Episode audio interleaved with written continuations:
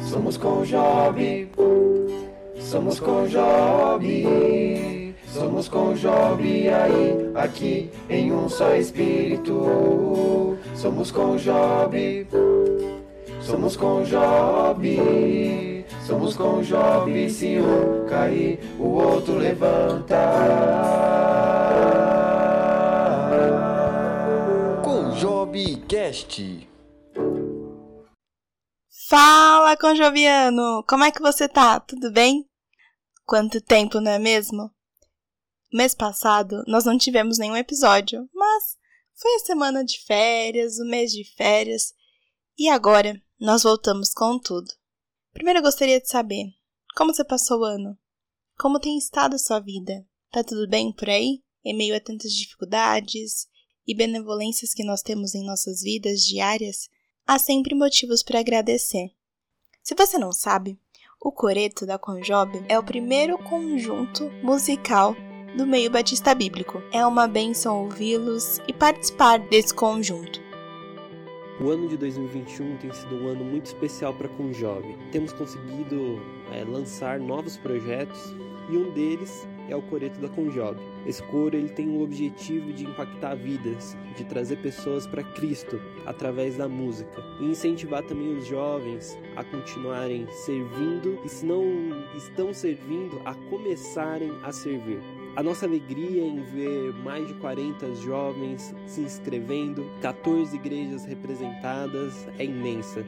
A gente vê que a Conjob ela tem tido um papel especial. Deus tem colocado pessoas e tem nos direcionado é, na sua obra. O objetivo é muitos não tem coro, não tem um grupo na sua igreja. E que isso vai fazer com que você leve isso para sua igreja. É possível. Teve gente de outro estado que, que, que queria informação, eu fiquei muito feliz. Falei, meu Deus, eu queria poder ir lá também. Infelizmente eu não posso. Mas isso talvez possa incentivar outras pessoas a fazerem lá também. Porque não pode, a gente, quando Deus dá algo a gente, não pode ficar enfocado na Deus.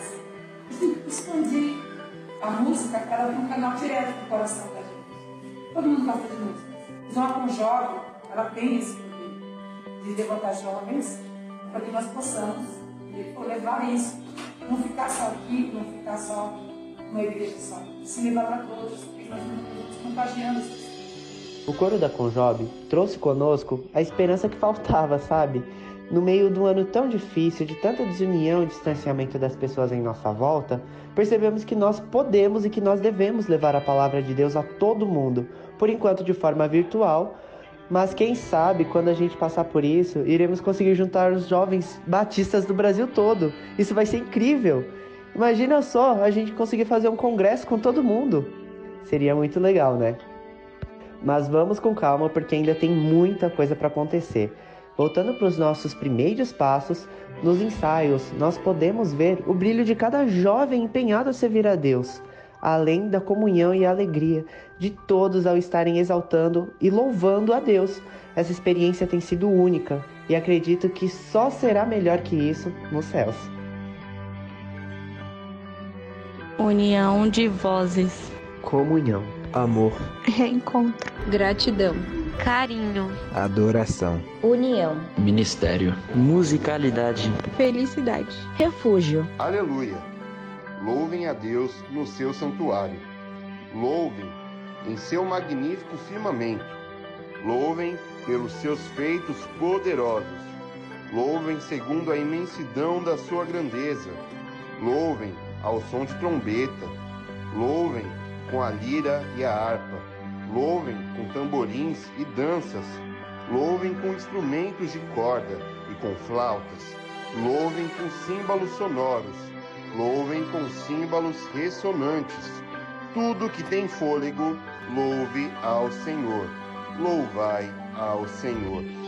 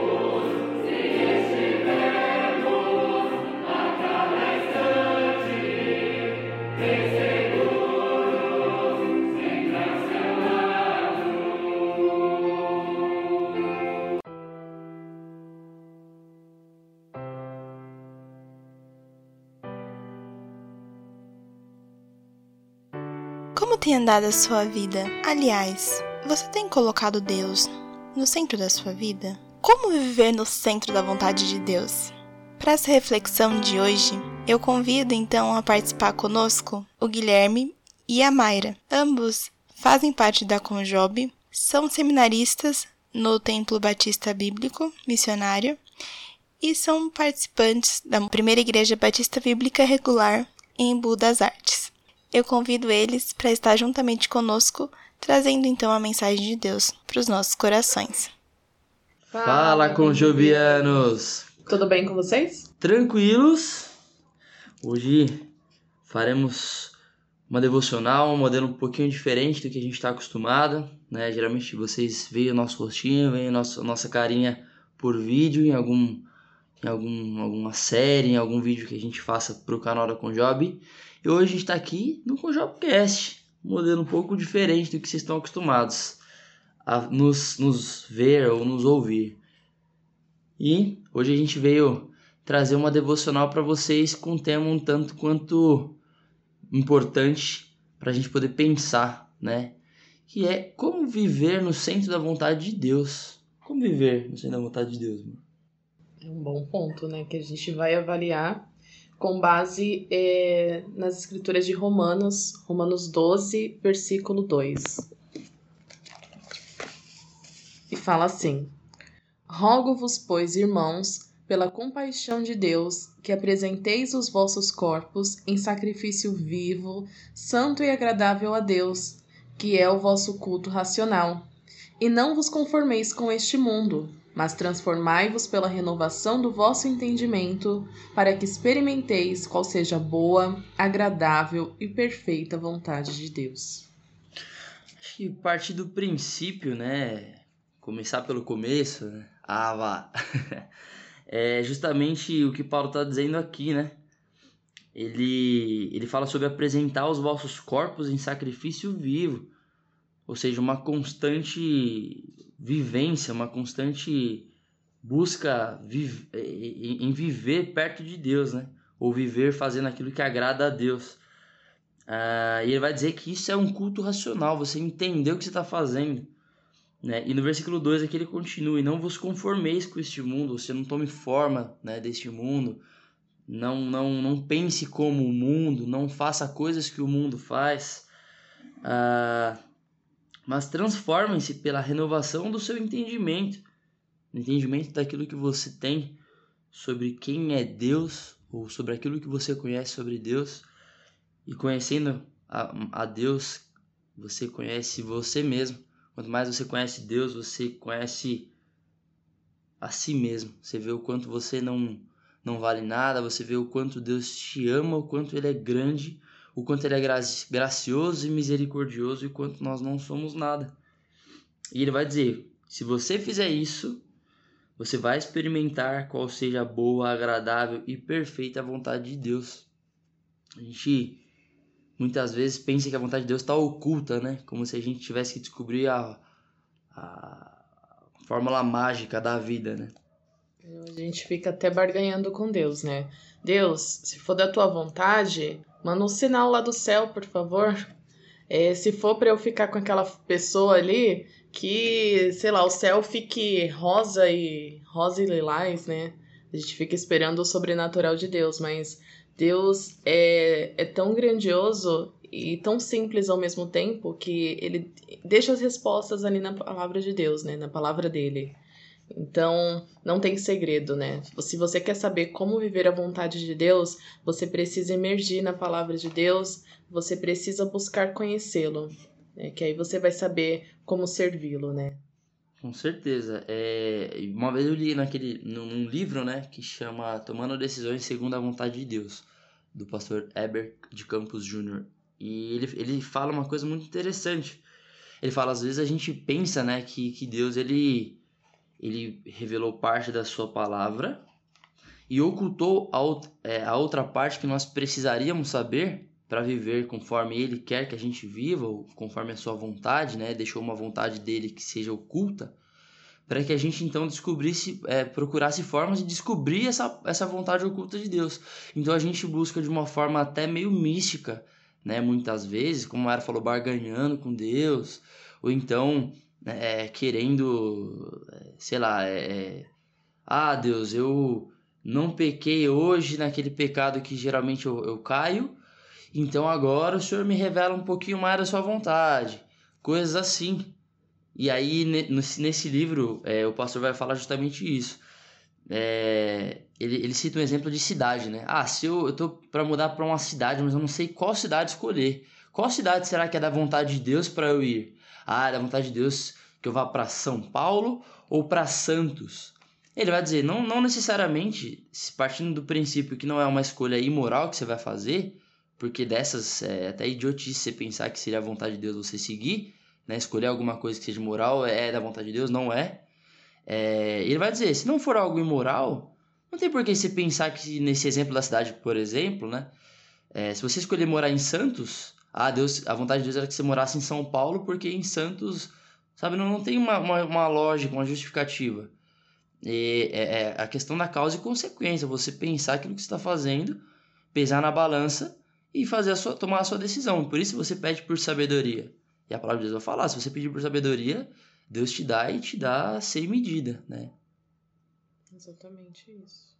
Então é é bem por aí, né? E sobre esse tema especificamente falando, quando se pergunta, né, como fazer isso, como viver, né, no centro da vontade de Deus, é que Paulo já já matou essa charada, né? Você se esforçar para isso, né? Você é, se, se, se forçar muitas vezes, porque o seu corpo não vai querer que você vá à igreja sempre, constantemente ter comunhão com seus irmãos. Seu corpo não vai querer que você levante um pouco mais cedo do seu horário para você orar e ler a, sua, a, a Bíblia. O seu corpo não vai querer que você saia para evangelizar pessoas, coisas desse tipo. É, e Paulo vai falar: não tome forma desse mundo, mas transformem-se pela renovação do vosso entendimento acerca de Deus, acerca de si mesmo. Porque esse é o seu culto racional. É você insistir no relacionamento com Deus. Mesmo muitas vezes se quando você não quer. Igual ir pra academia, né? Ah, putz, a primeira semana dói pra caramba. Que se faz uma coisa que seu corpo não tá querendo, não tá acostumado.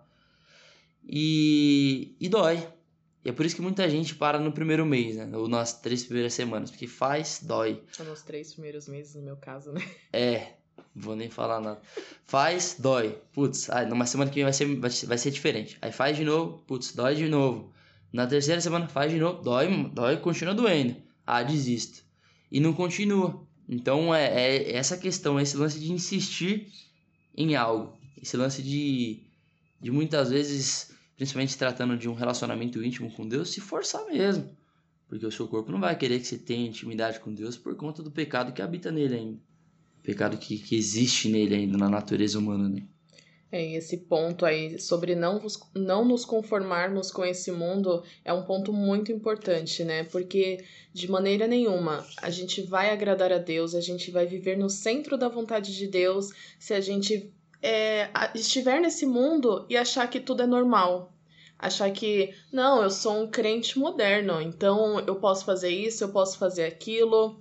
A gente sabe, a palavra, a palavra de Deus, ela fala que a gente tem que ter racionalidade ali naquilo que a gente está fazendo. É, nós não precisamos ser meros religiosos mas a gente precisa fazer a diferença nesse mundo que a gente tá. Não é porque a gente tá no mundo que a gente pertence ao mundo, que a gente uhum. precisa fazer as mesmas coisas que o mundo está fazendo, né? Muitas vezes a gente fala que quer viver no centro da vontade de Deus, mas a gente quer viver para agradar as pessoas, então a gente está preocupado com o que, que a gente vai postar nos nossos status, nos nossos stories, o que, que as pessoas vão falar sobre nós, né? Imagina se a gente tivesse essa preocupação sobre Deus, né? Ah, o que, que eu vou postar aqui? Será que Deus vai se agradar com isso que eu tô fazendo? Será que Deus vai se agradar com o meu dia? A forma que eu, que eu falo com os meus amigos? A forma que eu tenho servido a Ele? Né? A gente se preocupa com o que as pessoas pensam ao nosso respeito, mas com o que Deus pensa ao nosso respeito a gente não se preocupa, né? Afinal, Deus é amor, né? Só que a gente se esquece também que Ele é justiça. É, aquele aquela velho, velho jargão de Facebook, né? Só Deus pode me julgar. E você não tem medo disso, né? Então é, é, é bem por aí. É, é, é, o, é o buscar a Deus, né? não focando necessariamente nas, nas represálias caso isso não aconteça, né? Mas entendendo que é. Por isso que Paulo vai reforçar essa questão do entendimento. Porque quanto mais você entende o que Deus fez por amor a você, né, mais você se sente privilegiado em poder ter um, relacionamento com Ele, porque Ele assim quer. Ele assim se, se deixa é, descobrir parte né, de, de Deus em Sua palavra. Né? Por isso que que nós devemos entender quem é Deus, né? À medida que o tempo vai vai passando, à medida que a gente vai se esforçando em, em ter um, relacionamento com Deus, vai se aprofundando na palavra, estudando a Bíblia, gente vai entendendo quem é esse Deus, o que, que ele fez pela gente, quem, quem somos nós, né? qual que é o nosso papel nisso tudo, é, e, e o quanto nós precisamos, né? Nós devemos, na verdade, sermos mais parecidos com Jesus a cada dia, nas nossas ações, nas nossas, no nosso jeito de pensar, nosso jeito de agir. É aquela velha pergunta, né? O que Jesus faria em meu lugar, né? Será que ele postaria tal foto, como a Mara falou? Será que ele diria tal coisa? Será que ele faria desse jeito e não do, de outro? E quanto mais a gente conhece a Deus, mais a gente toma forma de Cristo, mas a gente tem atitudes parecidas com a de Cristo. Embora não sejamos perfeitos ainda, não sejamos perfeitos ainda. Um dia seremos perfeitos como Ele perfeito também é. Um dia nós o veremos como Ele é. E essa esperança é aquilo que nos deve mover, é aquilo que nos deve levar a, a, a memória, ou trazer à memória é, o que nós como nós devemos fazer e, aquilo, e a forma como nós devemos viver a nossa vida, como o nosso culto racional. Entendendo que estar na presença de Deus é um privilégio, entendendo que a vontade de Deus é que nós sejamos cada vez mais parecidos com Jesus, buscando santidade, buscando intimidade com, com o Pai, para a glória do seu nome. É isso, conjobianos. Esse é o, o papo de hoje. Espero que Deus abençoe grandemente a sua vida. Espero que você possa dedicar o seu tempo, dedicar a sua juventude e dedicar os seus melhores anos para a glória do Senhor, servindo sempre e cada vez mais. É que você tenha em mente que quanto mais você conhecer a Deus, mais o relacionamento vai se tornar prazeroso, né? Você não, vocês não vão fazer isso por, por peso, por obrigação, mas por amor. Exatamente isso aí. Então é isso, meus queridos. Um forte abraço. Lembre-se, nunca se esqueça. Juntos somos com Job. Que bênção. Muito obrigada, Gui e Mayra, por ter aceito esse convite e obrigada a você por ter nos escutado. Fique agora com uma canção que o Coreto cantou no final do ano na nossa cantata de Natal. E o nome dela é Vida Plena que nós possamos ter uma vida plena, confiando somente nele, em Jesus. Um abraço e até o próximo episódio.